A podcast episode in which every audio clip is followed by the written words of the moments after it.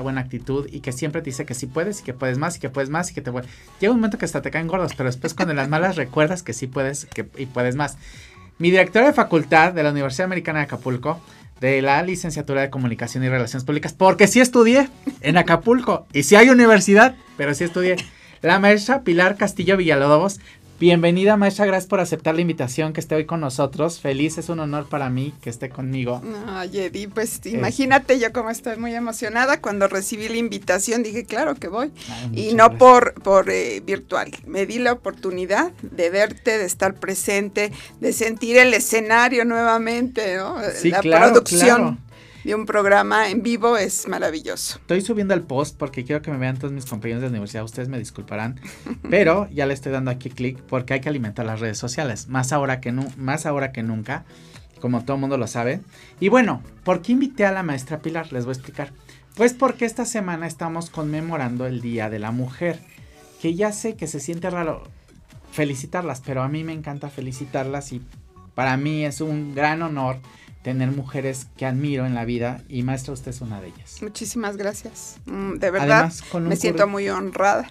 Además, con un currículum eh, catedrático bastante fuerte, robusto. Bueno, ya ser directora de facultad es una gran responsabilidad. ¿Cómo no? Maestra, platíquenos un poquito. ¿Qué necesita una mujer para ser maestra y qué, qué, qué sintió cuando dijo, va a ser directora de una facultad? Bueno, en principio eh, creo que es una gran responsabilidad y un gran compromiso el aceptar estar frente a un grupo, estar frente a jóvenes inquietos, eh, ávidos de conocimiento y creo que esa responsabilidad es inmensa. Es un reto porque ser eh, docente requiere de mucha paciencia, entrega, vocación, ante todo, pero también el compromiso de actualización, porque una cuestión es que estudiemos en la universidad, nos preparemos en la vida laboral, pero ya estar frente a un grupo implica trasladar y transmitir el conocimiento con palabras adecuadas, con eh, simbolismos, con información que les quede muy claro a los jóvenes y adultos también, porque muchas veces eh, en el discurso, en la explicación de una teoría, de un concepto, de una definición, puedes confundir. Entonces yo creo que es muy importante la actualización en el proceso de enseñanza-aprendizaje. No podemos quedarnos situados en lo que ya aprendí, en lo que ya sé, ya tengo mi clasecita hecha y la otro semestre la replico. No, es actualizarte, ver nuevas tendencias, nuevas ideas que surgen y lo más importante, compartirlas y retroalimentar con los alumnos. Creo que esta parte es sumamente importante de abrir el diálogo, de darles la oportunidad a los jóvenes de expresarse, porque una de las cuestiones que yo he vivido directamente es que aprendo también de ellos. No, nada más voy a enseñar, voy a conocer, aprender y a retroalimentar la información para crear un ambiente eh, pues eh, óptimo de calidad, pero también que sea significativo, que ese aprendizaje que estamos proporcionando y que nos están proporcionando signifique algo para la vida real, porque muchas veces se queda en la teoría, en los libros, eh, de experiencias además que eh, son planteadas por gente de otros países, con otra cultura, con otra idiosincrasia. Entonces, trasladarlo a nuestro ámbito, a nuestra idiosincrasia, esa parte es lo significativo. Al mundo real. Claro. No decir ya, ahí está. Por supuesto. ¿Y cuántos alumnos, alumnos no has sembrado profesionalmente? Bueno, la experiencia eh, de empezar a dar clases inicia, es, fue muy significativo. Un amigo, Napoleón Klogner, que es actor y profesor en la UNAM también, era en 1900, no, ¿qué era? 1990, 91, eh, coordinador de educación continua en la Facultad de Ciencias Políticas y Sociales de la UNAM. Y compañero mío de generación me habló y me dice, oye Pili, ¿no quieres ayudarme a dar un diplomado en comunicación organizacional? Dije, ay, suena muy interesante, sí, lo preparo. Y entonces me empecé a involucrar en la comunicación organizacional, porque yo soy comunicóloga, ¿no? Yo estudié ciencias de la comunicación. Pero ya de entrarte al mundo de las organizaciones, es otro ámbito. Es diferente en el sentido de las estructuras, del liderazgo, de empezar a, observar el comportamiento y la conducta del capital humano. Y ver eh, de alguna manera procedimientos, políticas, el clima laboral, eh, las conductas que se desarrollan comunicativamente. Y empecé a prepararlo y eh, lo impartí. Entonces esa fue mi primera experiencia y dije, ay, me gustó, ¿no? Me gusta. Y entonces empecé a dar cursos, empecé a tomar cursos también. Todavía no existía internet, te voy a hablar que este, no, estaba... cuando yo estudiaba. no, pues no. Yo abrí mi primer correo en la universidad, me lo abrió Carolina. O sea, me decía, mira esto yo, ¿cómo? A ver. ¿Sí? O sea, ellos se imaginarán los años que tenemos. Así es. Entonces, bueno, lo interesante es que seguí participando en cursos, diplomados, pero... Eh, Resulta que en la Universidad Americana de Acapulco, el rector, en ese momento, en paz descanse, Héctor Dávalos, en 1990, él entró en 1994 como rector.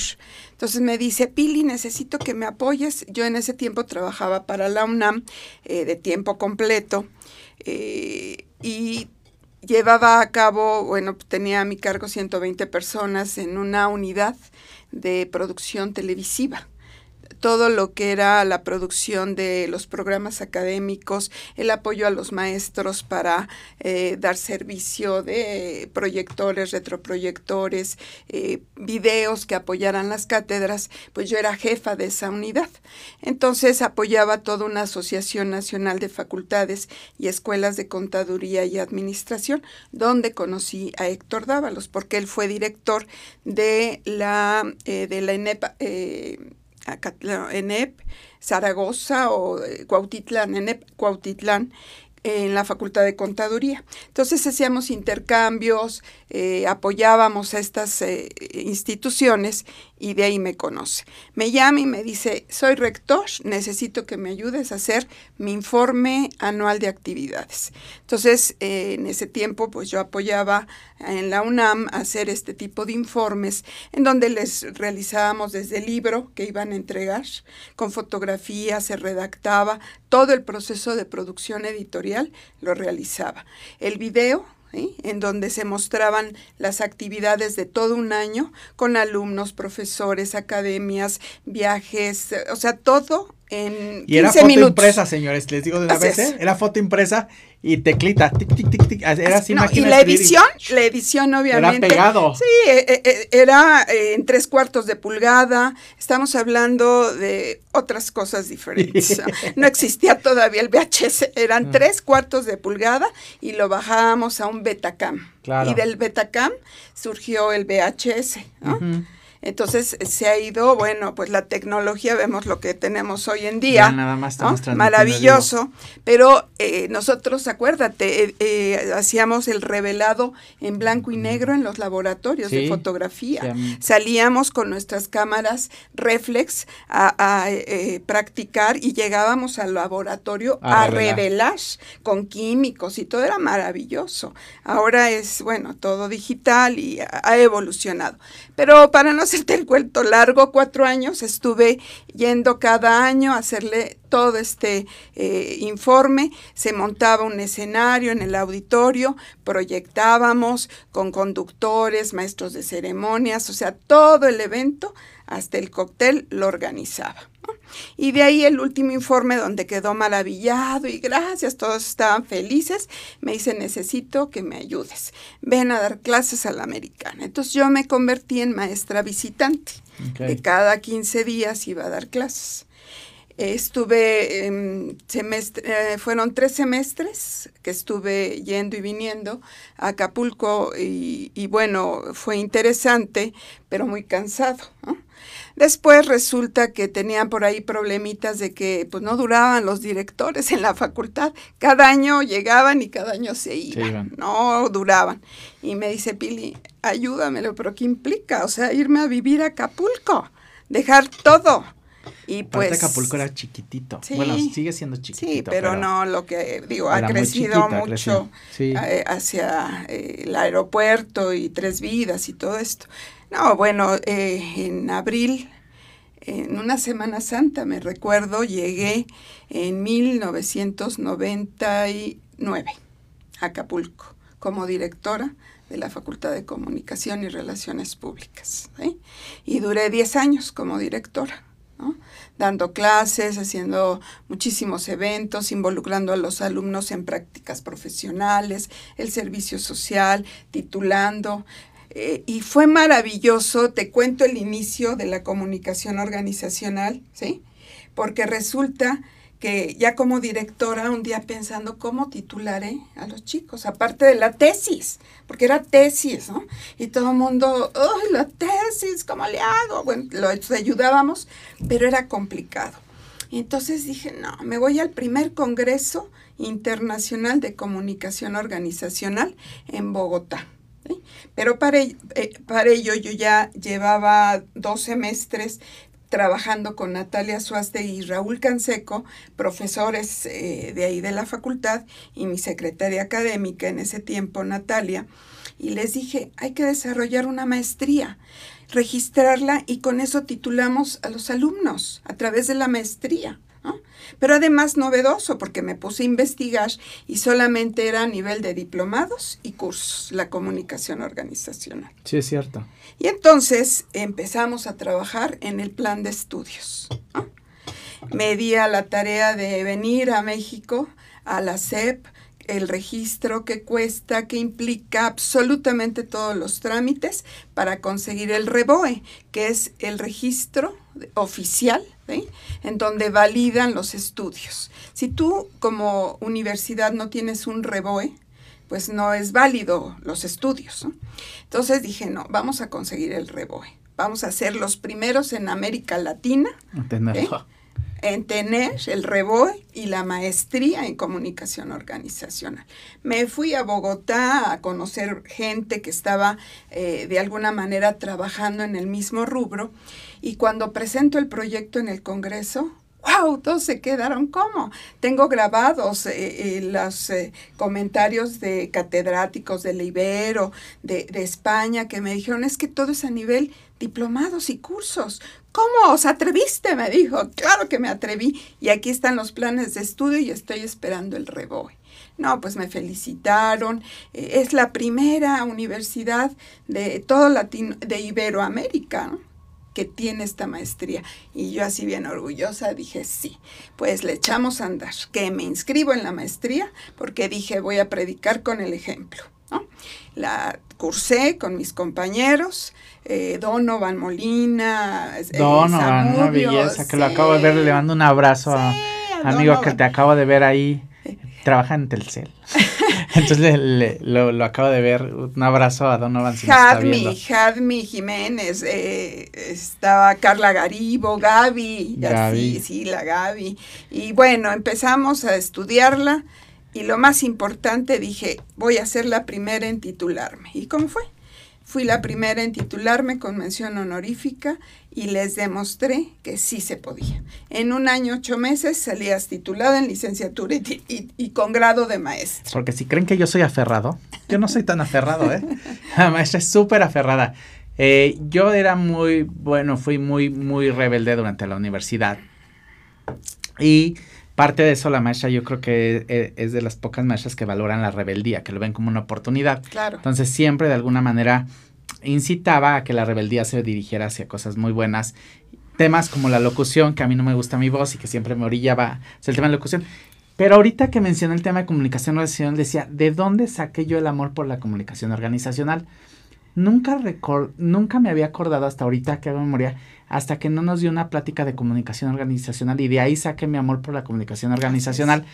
Y después me clavé muchísimo y aunque yo no estudié la maestría, pero sí tomé muchos, muchos cursos o muchos eh, muchos libros, empecé a leer sobre comunicación organizacional, porque es impresionante todo lo que implica desde la cultura misma de la organización hasta saber qué implica cada, cada pensamiento y cada acción para cada una de las personas que laboran en una organización. Así es. ¿No? Como, como me acuerdo bien el ejemplo que puso del 12 de diciembre. Ahorita, pero hasta ahorita que me vino todo esto. La verdad no me acordaba de dónde me había nacido esta curiosidad de la comunicación organizacional, pero que no, no, no sabía tampoco esta historia porque no, no, no me venía a la mente como todo esto.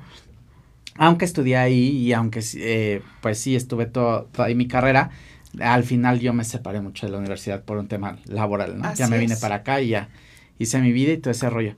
Maestra, y después regresa a la UNAM. Bueno, eh, terminé mi labor en la americana, y tuve la oportunidad de, bueno, la maestría y me becaron también en el doctorado en administración. ¿no? Entonces dije, sí, claro que sí. ¿Por qué? Porque ahí estaba cerrando de alguna manera este aprendizaje. La administración es parte integral también y es la base de todo lo que es también una organización, la planeación, la dirección, el control, en fin, todo el proceso administrativo te lleva de alguna manera a analizar, ah, exacto, analizar la organización en su conjunto. Y bueno, acepté eh, ahora sí que con mucho honor seguir estudiando y estudié el doctorado en administración. Eh, me empiezan a contratar del Colegio Español, del Instituto de Estudios Universitarios, a dar cursos, a ayudar a los jóvenes en los seminarios de tesis y me empecé a involucrar a viajar a Iguala, Chilpancingo, iba a, a Cihuatanejo a impartir clases pero resulta que mis hijos pues dijeron bye bye, yo ya me voy, ya no quiero seguir en Acapulco y se regresaron a la Ciudad de México. Es que llegaron como de cinco años. Llegaron uno de tres y otro de cuatro. Chiquitito, dos güeritos. Eh, entonces, esto llega un momento en que yo también quería que se regresaran y que entraran. Somos Pumas. Entonces los Pumas eh, tienen que seguir la tradición y entraron a Prepa 6 Alejandro y CCH Sur Arturo. Eh, Alejandro ya terminó la carrera de eh, letras inglesas en la Facultad de Filosofía y Arturo está por terminar arquitectura también en la UNAM. Entonces regreso y, y sigo viajando a Acapulco, a Ciguatanejo, a Iguala, a Tijuana, o sea, diferentes ciudades donde iba a dar cursos, eh, pero llegó un momento en que, bueno, pues si es cansado, eh, tienes que eh, empezar a, visualizar otras cosas en cuestión también de, de, ver qué crecimiento tienes profesional. Entonces empecé a laborar en una empresa, Actara Consulting Integration, que es de una egresada también de la americana, pero en informática. Entonces entré como subdirectora a trabajar a esta empresa y ya me regresé. Pero antes de regresarme me contrató, esta parte es fabulosa porque me encantó hacerlo, me encantó estar ahí. Dos años estuve en la Secretaría de Turismo de Acapulco con la arquitecta Jessica García. Entonces me dice, vente, necesito que me ayudes a echar a andar el turismo cultural y arqueológico. Dije, no, pues claro que sí, así, sí. Y entonces me empecé a involucrar y realizamos una revista, un video que eh, lo tiene el Fuerte de San Diego, pero con Melina, Melini Vares, ¿no? maravillosa, preciosa mi Meli, me ayudó para que con el guion, ¿no? Sacar extractos de esa información, construimos con Alfonso Cadena, me acuerdo muy bien que me ayudó, todo una, eh, un guion para un video que utilizaba la Secretaría de Turismo para capacitar a los eh, guías de turistas. Entonces hicimos ese video precioso, encantador, me ayudó, la, hicimos un convenio con la americana y la producción se llevó a cabo y lo utilizaron. Hicimos el Día Internacional del Turismo y regresó esa, esas prácticas de esquí. de las lanchas con las esquiadoras y el esquí eh, eh, artístico. Eh, hicimos un desfile de catamaranes, de yates, todos, a todo mundo involucré. Ya sabes, moví Si alguien mueve acá, yo les decía algo, existía una cultura en la universidad que eran las semanas de la comunicación, que era un argüende. Pero de esto y más vamos a platicar regresando aquí, en la oveja negra.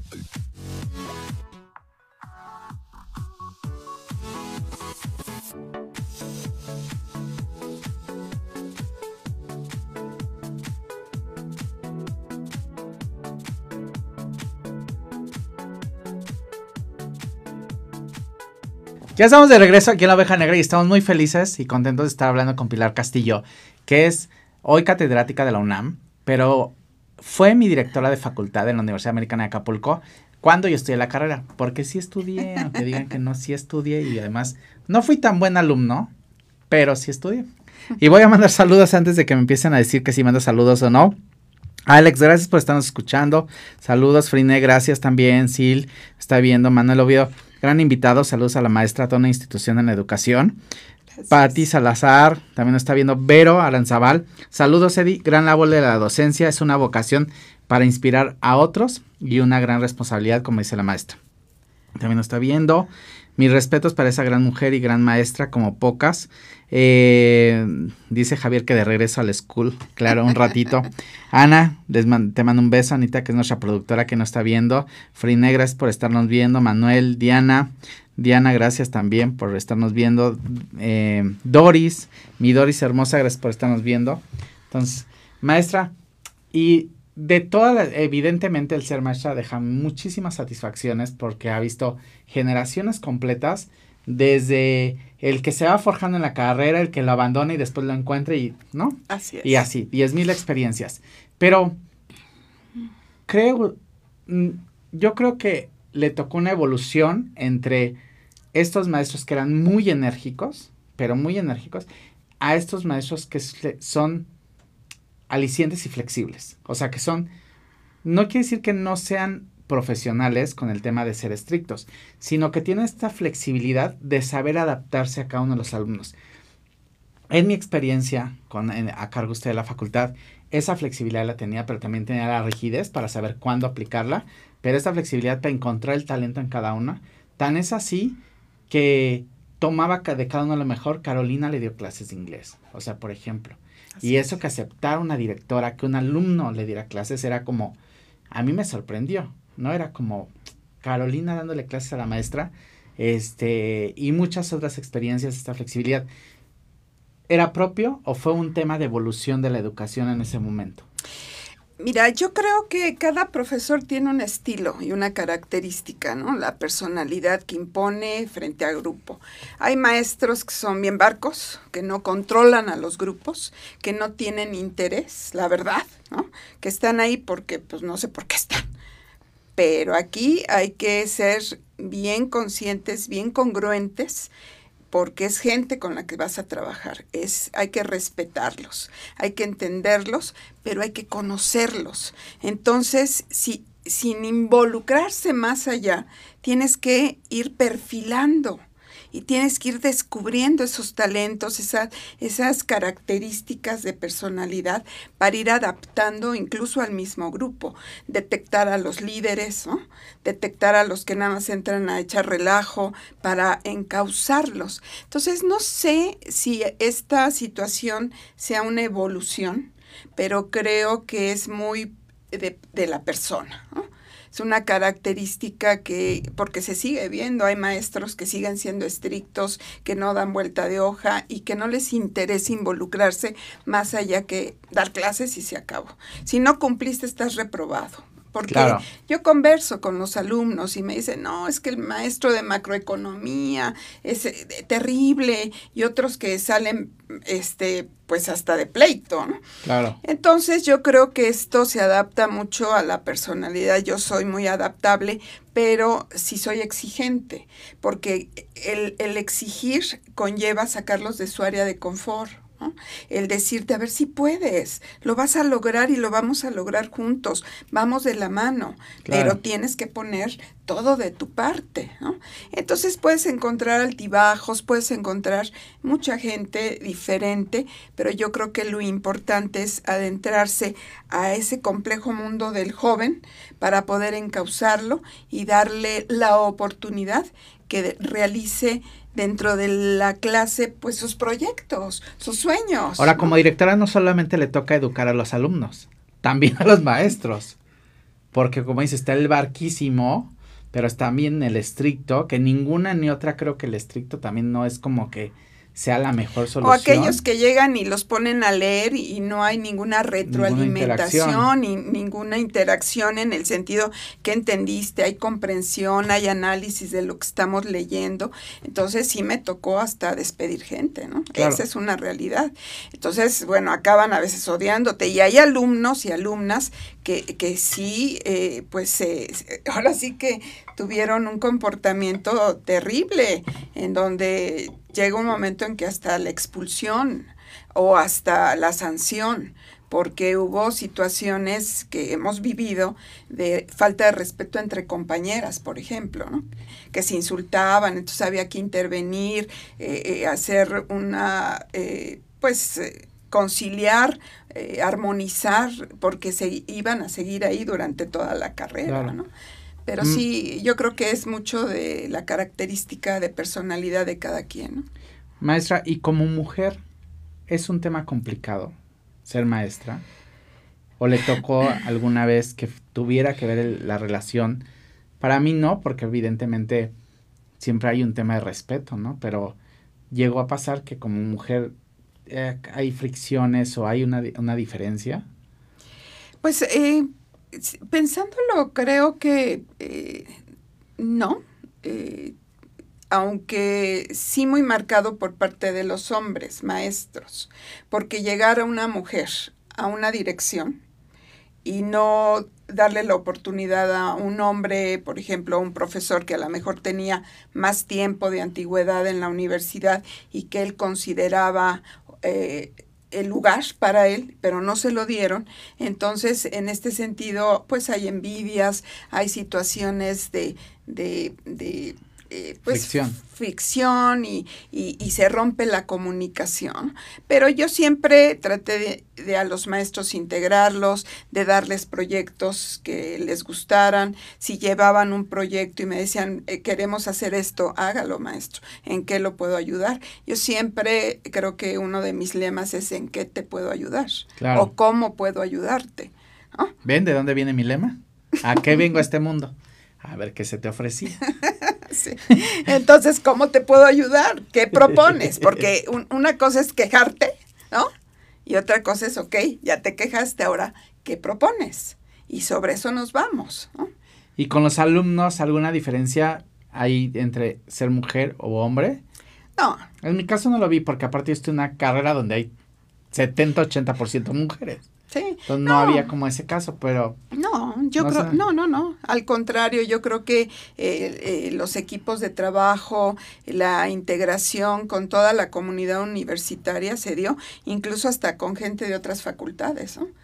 de hecho, éramos la facultad líder. éramos que movíamos el pandero en toda la universidad. Exactamente. Pero sí tenía que ver toda la personalidad que impregna la dirección.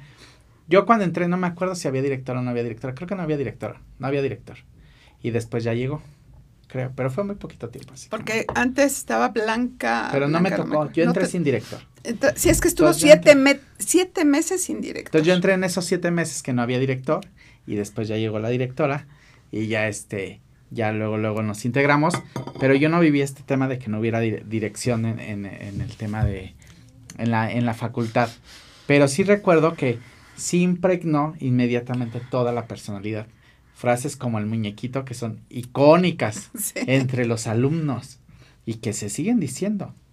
Sí. No muñequito, sí muñequito. Sí, es que me hacían cada cosa y yo, tache muñequito, eh, tache, muñequito. Tache muñequito, pero era como un tema ya eh, muy recurrente en nosotros y seguimos teniéndolo dentro de la dentro de, la, de nuestros compañeros de la universidad grandes experiencias grandes vivencias pero sí tiene que ver cómo impregna todo el tema de de cómo hace la dirección la atmósfera y cómo va llevando esta relación entre alumnos profesores es que es ahí donde sale y surge la esencia de la vocación del querer estar con la gente, de querer apoyar a la gente, de que encuentras un, nicho de oportunidad para eh, crear talentos y descubrirlos y lanzarlos al estrellato. Ahí estás tú, ¿no? Sí, sí. Oigan bien, soy una estrella del canal de las estrellas. Yo les decía, yo tenía también una frase, a ver, aquí hay que trabajar todos, ¿sí? Al máximo, ¿Por qué? Porque si ustedes brillan, me hacen brillar. Claro. Si yo brillo, ustedes brillan. Entonces vamos a brillar en equipo. Vamos a brillar todos, claro. Y bueno, en la facultad grandes experiencias. A lo largo de la carrera, a lo largo de, de, de toda esta carrera que tiene como, como docente, ¿qué es lo que más ha sido difícil o que ha sido complicado? ¿Cómo de lograr solucionar, de lograr avanzar en algunos temas? Yo creo que en la motivación. ¿Sabes que hay personas que, por ejemplo, llegan al séptimo semestre, octavo, y como que ya están medio hartos de la escuela? Ya lo que quieren es salir, ¿no? Entonces yo me acuerdo mucho en octavo que les daba producción multimagen, ¿no? Dije, este es el parteaguas para volverlos a unir, para volver a motivarlos, para decir, ya se van, ya no se van a volver a ver otra vez igual, se acabó la universidad. Entonces esa materia era como el, el catarsis, ¿no? la catarsis de decir, sí, somos compañeros y la quema del libro y terminamos todos como unidos e integrados ha habido eh, situaciones con determinados grupos. Tuve una situación muy fuerte en la americana porque llegó una maestra que pues yo después descubrí que me tenía mucha envidia y me causó un problema terrible ahí con los jóvenes de, de un grupo que estaban en segundo semestre. Se levantaron en mi contra y querían mi renuncia. Y entonces, a ver, todos los demás dijeron, a ver, de, ¿Por qué? sí, ubícate. es que no nos deja entrar al taller de radios. No te dejo entrar si no traes un guion, si no tienes este, una idea de la producción. Pero puedes entrar a practicar. Ahí están las llaves, entra, ¿no? Es que, este, puras tonteras. me pasó algo horrible con el papá de Gina, Dios mío. Estábamos formados a ir. Había un que era el papá de Gina, como el que dirigía la parte de audiovisual que estaba en el salón ese donde editábamos videos me puse hasta rojo otra vez. La cabina de edición. Estábamos Gina y yo formados para entrar. Si no está viendo Gina, te mando un beso. ¿no? Gracias por siempre darle like y compartir mis videos, etcétera. La cabina audiovisual. Y entonces estábamos formados. Y, y me puso una regañiza el señor, pero horrible, ni me acuerdo cómo se llama. Pero horrible. Y me regreso a la fila porque me iba a meter o algo así. Yo siempre ponía el desorden. Este. Y le digo, es que se viejito ya me tiene harta. Se voltea y dice, ese viejito es, mi, papá. Ay, no, no, no, no, no, yo me quería morir. Quería que me tragara la tierra. No sabía que era su Y después, el maestro que no. Tuvimos mucha suerte porque en esta experiencia que tenía la UNAM con todo este rollo audiovisual y de generación de contenido, pues nos llevaban los mejores profesores de audiovisual. Había un maestro, no me acuerdo cómo se llama, de fotografía espectacular. Rufo López. Es, espectacular con una concentración de contenido. La verdad es que un, un maestro muy, muy bueno. Algunos otros de videos que también tuvimos oportunidad de, tener. Y este, y la verdad que, que todo esto lo, lo, apreciamos todo el tiempo muchísimo porque eran pues grandes profesores que nunca esperamos tener en Acapulco. Entonces creo que fuimos muy afortunados. Así es. Pero así eso me pasó con Gine. Cindy ya se conectó, dice, Qué gusto, Pilar Castillo y el jefe de Grupo Eterno, los amo muchísimo. ¿ok? Cindy, te mandamos un beso, sabes que te quiero mucho. Igualmente. Es una de mis mejores amigas, compañera de la universidad y obvio una de mis mejores amigas, porque al final dentro de la universidad te quedas con tus mejores amigos y yo tengo cinco o seis amigos que siempre, bueno, Chava lo tengo vetado y ya lo he dicho públicamente aquí y no hasta que no decida dejar ese partido, que hacen que me choca. Ya siempre lo he dicho público y me lo, lo siento más. Esa chavita, sí, sí. Yo siempre tengo un lema que no puedes ir en contra de tu jefe ni de la ley. Siempre debes ir pegado y si quieres corregir algo, una sugerencia y si lo acepta bien, pero no te puedes pelear. Pero con este jefe que tenemos, sí me voy a poner en, en contra. fíjense. Ese chava tremendo. Ese chava tremendo, pero aún así está en mi corazón y sabe que lo quiero. Nada más lo tenemos de. Pero bueno, estamos platicando de toda esta, esta situación y justo decía, sí, la motivación es un, es un tema muy complicado. Yo nunca tuve ese sentimiento de querer dejar la universidad, al contrario, creo que me dolió mucho dejar la universidad y sí sentí, hay un video que tiene Yolanda que yo estoy llorando el día de la graduación, porque evidentemente me dolía mucho dejar la, la universidad por un tema de, de amigos, me la pasaba súper bien, aparte yo ya trabajaba y, y no te este rollo, pero sí motivar a la gente todo el tiempo, porque ustedes no están pasando, pero yo fui jefe de grupo todo el tiempo. Toda la carrera. Fui el único jefe de grupo que ha durado todo el tiempo, por eso sí dice que soy jefe de grupo eterno.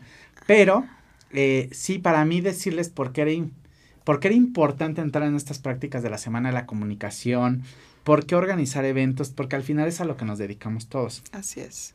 ¿Por qué entender la comunicación organizacional? ¿Por qué entender cómo hacer una planeación, cómo estructurar? Y de hecho creo que como jefe soy como maestro porque al final eh, así es como estructura las cosas, ¿no? Hago A, B, C, lo divido por, por índice y hago así mi rollo, ¿no? Pero sí la motivación siempre es bien complicada porque no encuentras cómo estructurar a la gente ah, y, y como jefe de grupo, obvio la relación con mis maestros, con mis directores es súper estrecha porque pues son la dirección, son quienes te van diciendo por dónde le des y por dónde no. Así es. Sí, la motivación es de los principales obstáculos, como bien lo dice, eh, y todo el tiempo hay que estar generando esta adrenalina de querer estar en la escuela. Sí, pero además que, que llegues, eh, o sea, es bien intrínseco eh, ese sentir, ese sentir de, de que cómo voy a pretender motivar a los demás si yo no estoy motivada. Entonces hay que llegar, ¿sí? Con el papel bien puesto, con, con el- la autoestima bien cimentada, con una sonrisa y, y segura. Yo les digo a mis alumnos, créansela. O sea, se trata de creérsela y de interpretar el mejor papel de tu vida. En donde estés, a la hora que estés, hasta cuando vengas en el metro, tú siéntete feliz de la vida, ¿no? Con tu careta y con lo que sea, pero Espectacular. exacto, Todo es el tiempo. espectacular. Llegar a un lugar y llamar la atención y sonreír, buenos días, eh, te ganas a la gente, ¿sí? Claro. Te la ganas. Ahorita yo que estoy trabajando en un parque de diversiones, Cataplum, nuestro lema es hacer Cataplum, feliz, Vamos a pasar la factura. Aquí hacer feliz a la gente. Ese es nuestro lema. Entonces, ¿cómo pretendes hacer feliz a la gente si estás de mal humor? O estás atendiendo de mala gana a los... Pero eso no es escuela. Sí, eso ya lo sé, ya lo Eso sé. lo debes de traer. Eso es en casa. Por eso te digo que es la esencia. Es la esencia, Sí. eso sí se los digo, eso no, y yo creo que ahí sí entra la dificultad, en donde dices, híjole, ¿cómo puedo con, con este, porque les juro, tener un compañero gris también es muy pesado, y yo creo que tener un alumno gris también, Gastón maestro gris, teníamos maestro, había esta, la maestra que acaba de decir Natalia, híjole, hablaba tan bonito, ¿no? Esa, como que, como que decía poesía, todo el Sí. día. Y una voz aparte ligera, como entre española, mexicana, no sé, era mexicana, ¿eh? pero así hablaba. Guerrerense, ¿no? Que, aparte hablaba tan bonito Sí. que, wow. Oriana, que era dinamita y por supuesto, ¿no? Que Oriana le manda un beso, que siempre me ve, que la que la adoro. Es de, ahora fue mi maestra, ahora es mi amiga y yo la quiero mucho y siempre compartimos cosas. Y que fue la primera que me dijo, Edith, tú eres muy buen publicacionista, tienes que ser... pu-". Y yo no, comunicación organizacional, porque yo no quiero ser de esos, ni locutor, ni actor, ni de... esos- Porque todos iban por actores y locutores. Sí. Nos tocó el primer espacio, que de- quiero que sepan. Entonces, todo el mundo y yo decía, no, comunicación organizacional, yo voy a trabajar en una empresa, no sé qué. Y Oriana fue la que me dijo, no, tú eres publicacionista. Tú vas a ser un muy buen relacionista y tú tienes que trabajar conectando gente, eres un excelente puente, sabes conectar como y eso es hacer relaciones públicas. Hasta que Oriana no me lo dijo, lo entendí, pero fue una suma de muchas cosas. Pero también había maestros grises, que no voy a decir los nombres, ¿verdad? Porque evidentemente si no voy a caer en problemas. Sí, lo que pasa es que es, eso gris hay que convertirlo, digo, eh, sé y entiendo que no siempre vamos a estar con el arco iris y con la sonrisa, pero debemos de entender que si estamos desarrollando una labor, para educar, para fortalecer, para cultivar y para esculpir un talento, debes de predicar con el ejemplo. Yo no me veo así toda guanga, este, eh, hagan lo que quieran. No, o sea, me aplico, eh, eh, preparo mis clases, les traigo ejemplos, videos. Mira, Ahora está aquí, estoy derechito, así porque la maestra es como demasiada velocidad todo el tiempo y entonces como que derechito y respira y rápido y camina. yo, me acuerdo mucho cuando llegué a Acapulco, ahí sí vi la diferencia cultural, porque les decía, vamos, hay que hacer esto. Ay, misa, ahorita no. Para mí ahorita es levántate y hazlo. Es que hace mucho calor, no me importa, te levantas y lo haces. El ahorita es aquí y ahorita, ¿no? Porque era ahorita misa, ahí voy, ¿no? Me acuerdo, perfecto. Y para que se levantara, ¿no? A ver, vamos. Sí, somos, muy lentos, la verdad. Eh, sí, o sea, es la eh, cultural, el calor, eh, la forma de vestir. O sea, yo me lo regresaba a ver, ¿a dónde vas? ¿A la playa o a la universidad? No, voy a mi clase, pues ahorita vas y te cambias porque vienes como para la playa, de chanclas y todo mugroso. Órale. Y me lo regresaba, así me acuerdo. Les voy a decir nombres de quién eran las fachoses, fíjense, en este momento. Esas chanclas que usaban ustedes, niñas, no eran de, universidad, eran de, playa. Pero bueno, también qué bonita universidad nos tocó. Ah, sí. Qué bonita universidad. La verdad es que una universidad espectacular, este, a la orilla de la playa. Preciosa. Eh, una estructura increíble. Una, pirámide. una, todo, todo espectacular, una pintura. Yo me acuerdo hasta la pintura, un auditorio muy bonito. Ahora la veo no tan bonita, por favor, échenle ganitas. tan bonita que estaba antes. No, hasta los alumnos estaban como bonitos. Ahora no están tan bonitos. no, el otro día pasé y dije, híjole, no, no, no, la verdad es que sí échenle ganitas. Sí, se ve tristísima. Se ve muy triste. Prendan esas fuentes, o sea, ya yo creo que ya ni sirven, ¿no? Pero bueno, ah, dice Pipo que no sé qué, ¿qué estás diciendo? Pero te voy a decir que hay Pipo. Nunca Veracruz será igual que Acapulco. Te lo digo aquí al aire para que no me estén diciendo después que yo, no, no, no, a ver, momento. Esa playa, nada que ver. Pero qué bonita universidad. Manuel Oviedo. Hola, mándeme un saludo. Ay, mm. preciosidad, gracias. un saludo, Marlon, también estás viendo, pues sí, ya dije, sí. Said show. la persona que nos lleva digital, que es de Acapulco, que también es de la americana, le mando un beso, que es nuestro gerente digital, está allá en Acapulco, que ahora con la pandemia, lo esto, eh, teníamos que activar el área digital.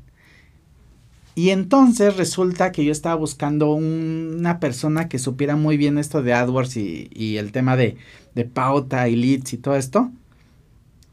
Y me escribe él y, eh, me dice, soy de Acapulco. Pues automáticamente... Ya.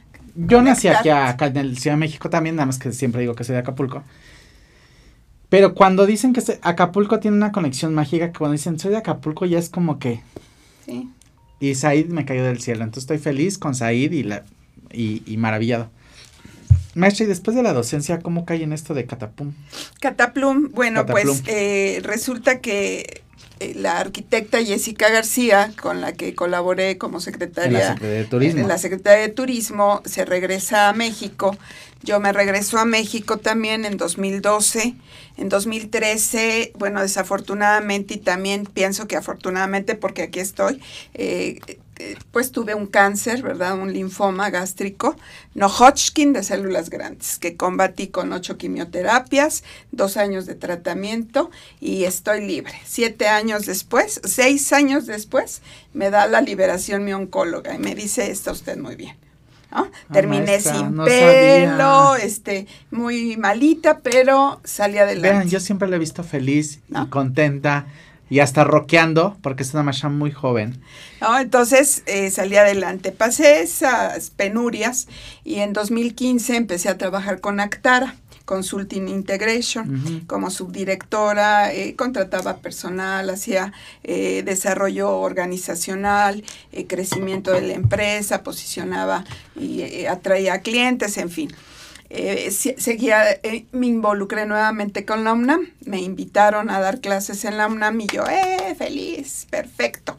Y regresé a dar clases en 2016 a la UNAM y ahí sigo muy agradecida porque regresé a casa, yo soy de ahí, trabajé durante 12 Además, años. ama la UNAM. Sí, no, yo soy puma de corazón, de sangre azul y de corazón de oro. Entonces regresé y me buscó mi amiga Jessica García y me dice, oye Pili, vamos a abrir un nuevo parque de diversiones. Dice, ¿y tú? Vas a encajar muy bien porque vas a capacitar a los chavos, vas a esto, le voy a ver de qué se trata. Y fui a conocerlo cuando lo estaban construyendo. Masha, yo siempre he creído que usted debería ser capacitora de Disney. Que podría transmitir perfectamente. Camina como Tribilín, órale. Camina como tal. Y además tú eres cenicienta, compórtate. Y además tu príncipe, no me andes en garras. Y además, muñequito, ándale, camínale, sonríele. la verdad es que sí. Como Jessica me conocía desde Acapulco, la invité muchas veces a la universidad, me dice, ibas a caer, pero perfecta. Entonces fui a conocer el lugar, entrevistarme con el director general y eh, me estaban ofreciendo eh, la posición de espectáculos, precisamente contamos con tres teatros al aire libre para Maestra, realizar. Contrátenos, por favor, ¿por qué no? ¿Por qué no? Aquí hacemos espectáculos y la mesa ni siquiera ha pensado en mí. No puede ser. Ahorita que vea la cámara, ¿por qué no veo la cámara? ¿Para dónde estoy haciendo viscos? Es que de hecho tengo los ojos muy chiquitos, parece que hago viscos, pero no estoy visco. ¿Oyeron? Entonces, este, sí, dale un zape, la verdad. Aquí con sangre la letra entra. Oigan, este, ¿qué les iba a decir? Ana, te mandé un video porque la maestra me dio un regalo espectacular hace unos años, hace un año, dos años, que la verdad no se me olvida, se me sigue poniendo la piel chinita y quiero que lo pongan porque eso, eso es, eso es lo que una catedrática, ¿cómo? A ver, Ana, no, a ver, ¿cómo que no te lo mandé? Ahorita vamos a seguir, Ana, ahorita vamos a seguir, maestra, con este rollo. Ah, se está enviando. ¿Me permites? Gracias. Espérame. Entonces, este, voy a poner un regalo que me di hace, hace, un, hace un, año, pero, pero ¿y entonces espectáculos y después? Y entonces, bueno, eh, eh, hay que esperar a que se construya el parque, que se termine, le mandamos llamar. Les dejé mi currículum, pero yo seguía dando clases. Eh, desde 2012 también instauré, bueno, este, eché a andar mi propia agencia de consultoría en desarrollo organizacional. Entonces tengo varios clientes en donde... Pon la orden aquí porque nada más... vea nada más. Manuel poniendo el desorden. Ana, no. Vea, ¿Qué vamos a hacer con ellos? Y entonces, bueno, pues ayudar a las organizaciones a, eh, pues valga la redundancia, organizarse, manuales de organización, políticas, eh, a capacitar al personal y me dediqué pues, bastante tiempo a ello. Todavía tengo algunos clientes que asesoro y mis clases. Pero resulta que terminan el parque de diversiones, eh, lo echan a andar y cambia la estructura, cambian al, director que eh, con el que me entrevisté y entra otro personaje, que de hecho venía de Acapulco, José Luis Centeno. Y entonces ya llevaba tres asistentes y no le duraban. Entonces me, dice Jessica, es que a ti te, tú caes, o sea, estarías perfecto en la posición. Perfecto ahí en esa posición, pero necesitamos que nos eches la mano con el director general. Le digo, ¿y qué, hay que hacer? Dice, pues guiarlo, todo, ayudarlo, eh, manejo de caja chica, eh, de toda la parte de administrativa con los contadores, facturas, ingresos, egresos, todo lo que son ventas, apoyo a todo el personal, a toda la gente, y pues soy como el centro si no está el director, Pili, Pili, necesitamos esto. ¿Dónde andas, Pili? Necesito esto, Pili. A ver, yo los ayudo. Eh, eh. Y entonces dije, bueno, pues le entramos. Y llegué como asistente del director general de Cataplum. Wow. Hasta ahorita. ¿Está abierta ahorita? Está, sí, acabamos de regresar. Niños, ¿quieren ir a Cataplum? Sí. ¿Quieren que los lleve a Cataplum? Les voy a decir algo. Vamos a ir, ¿eh? Vamos a ver si es cierto que la dirección general nos atiende como debemos. bueno, vamos a ir a Cataplum y quien quiera ir, anótense, ya les vamos a poner la fecha ahí con el protocolo debido, evidentemente, para que no empiecen a decirme que yo estoy promoviendo las reuniones y no sé qué. No, pero estamos, son 12 mil metros al aire libre, tenemos todo el protocolo, este, los cubrebocas, las caretas, el lavado de manos, todos los juegos se limpian, eh, sale un contingente de gente, lo limpian y entre nosotros estamos al 100. Okay. Sí, al 100. Y está muy bonito, es muy agradable. Hay kioscos de, de venta de palomitas, de, refrescos, restaurantes, comida, cafeterías. Entonces está muy bonito, es muy agradable el lugar y te diviertes mucho, la verdad. Claro, claro.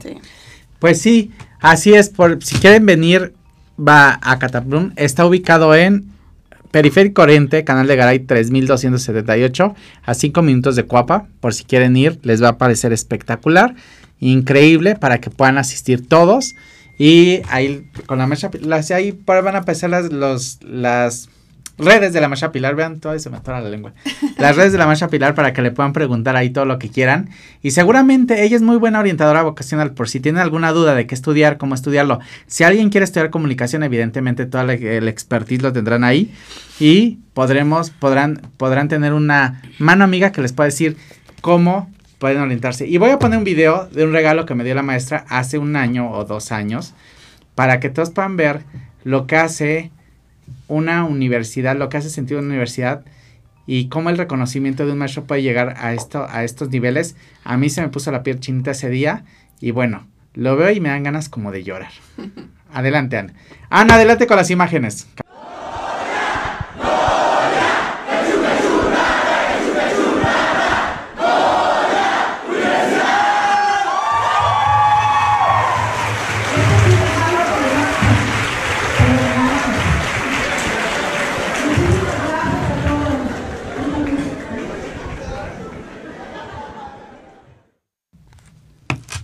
¿Cómo lo vieron? No lo escuchó la maestra, pero era un Goya de la UNAM. y entonces cuando acabé de dar una conferencia donde ella me invitó, y la verdad es que estuve súper contento de poder, eh, de poder compartir ese día con las alumnas. Mil gracias por haberme invitado ese día. 800 alumnos enfrente de ti. Totalmente. Y feliz. La verdad es que contento de haber vivido esa experiencia eh, maestra, mil gracias por haber venido al programa de la oveja negra. Como sabe, yo sí soy una oveja súper, súper negra. Yo también. Y este, y, y, bueno, un placer que siempre me pueda acompañar y que pueda apoyarme en todas mis locuras. Y este, y, y esta es su casa, su agencia. Gracias. Mi corazón es suyo, evidentemente lo sabe. Y vamos a seguirnos viendo por aquí. Tú sabes que somos familia porque esto, esta relación no, no quedó ahí, trascendió. Claro. Y estás en mi corazón, estoy al pendiente de ti porque me interesas, me importa mucho tu vida. Gracias, y te tengo en mi corazón, te quiero mucho, me siento muy orgullosa de todo lo que has logrado y creo que mi amistad es eterna y mi compañía eh, por toda la vida. Eddie. Gracias, maestra. La adoro Gracias por todos los regalos que me ha dado, que me sigue dando. Y de verdad que nos podríamos seguir tirando flores durante mucho tiempo. Pero gracias a todos ustedes que nos vieron y que nos sintonizaron y que en este programa, que no me dijeron nada porque está despeinado, pero que en este programa pudieron saber un poquito más de mí y saber de mi vida y conocer un poquito más de lo que, de, de dónde sale Eddie Jaimes y de dónde aprendió tanto y de dónde vienen todos los conocimientos. Todas las personas son maestros, todas las personas te enseñan algo. Pero una mujer maestra que te cobije como me cobijó a mí la maestra Pilar, este, dicen que era guapo, este, siempre va a ser algo que agradecer para toda la vida. Muchas gracias, maestra. A todos, muchas gracias. Besos para todos. Cuídense, no bajen la guardia, ¿eh? seguimos protegiéndonos y bendiciones para todos. Besos.